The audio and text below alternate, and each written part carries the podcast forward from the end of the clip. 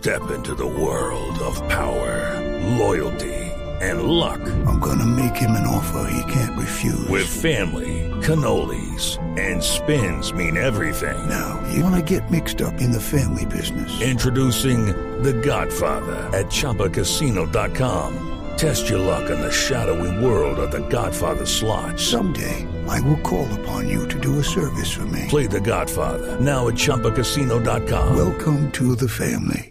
No purchase necessary. VGW Group. Void where prohibited by law. 18 plus. Terms and conditions apply. El Observatorio Internacional de Fútbol y Estadística, el CIES, ha puesto el ranking de los mejores delanteros con mejor rendimiento de la Liga Premier en los últimos tres meses. Hay que decir que Klopp debe estar contento porque el cuarteto mágico, el top 4, es de su equipo, del conjunto del Liverpool.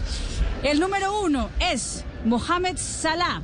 El número dos es Diogo Jota, el tercero es Sadio Mané y el cuarto es el colombiano Luis Díaz, por encima de los goleadores del Manchester City, que es Phil Foden y Mares, que son quinto y sexto, y por encima incluso de Cristiano No, y Ronaldo, si lo dice la que nieve, es si lo séptimo. dice Step into the world of power, loyalty, and luck. I'm gonna make him an offer he can't refuse. With family, cannolis, and spins mean everything. now, you wanna get mixed up in the family business. Introducing The Godfather at ChumbaCasino.com.